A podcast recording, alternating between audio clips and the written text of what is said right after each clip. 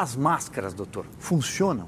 Eu acho que se tu tá correndo na praça, te exercitando ao ar livre, com exposição solar, tu não deve usar máscara. Vê bem, o vírus tem horror ao VB. 20 minutos de exposição solar entre 10 da manhã e 14 horas, com essa radiação, matam o vírus. No início da pandemia, 318 clusters, surtos de três casos ou mais estudados na China. Sabe quantos em locais abertos? Nenhum. Uhum. Então, é lógico que a recomendação deveria estar sendo se espalhem pelas praças, tenham uma vida saudável, vivam ao ar livre.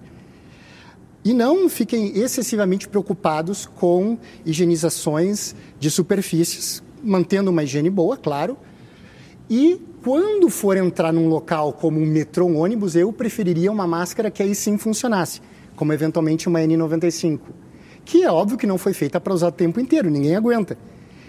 Então, existe a recomendação que é do gestor que está ali na lei positivista e a recomendação biológica, naturalmente justa.